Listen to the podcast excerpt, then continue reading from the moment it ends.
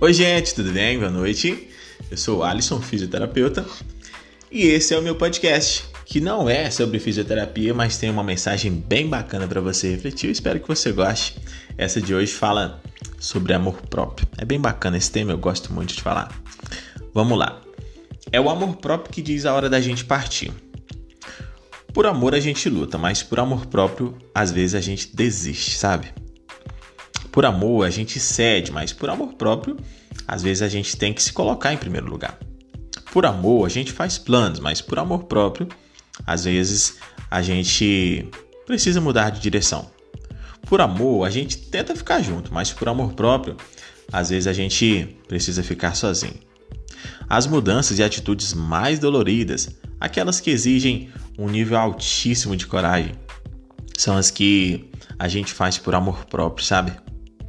Quando a gente precisa se priorizar, abraçar a si mesmo, mudar de rumo, mudar de companhia, mudar de ambiente, quando a gente percebe que está no lugar errado, recebendo energias erradas, recebendo os sentimentos errados, quando sente que falta o que deveria ser básico e habitual.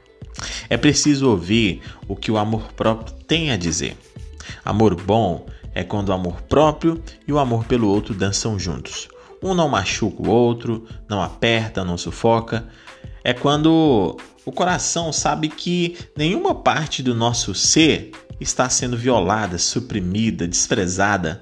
Amores que respeitam o amor próprio sempre duram e fazem bem. Caso contrário, o amor próprio tem o dever de preparar nossas malas.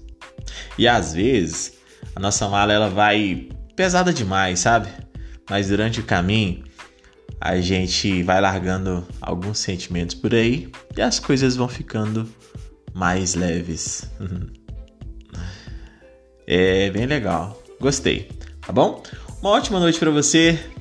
Que essa mensagem sirva para você refletir um pouquinho, né? E que essa mensagem sirva para que você se valorize mais, para que você faça algumas mudanças na sua vida, no seu comportamento ou em relação ao comportamento de algumas pessoas com você. Tá bom? Um abraço, fica com Deus, ótima noite.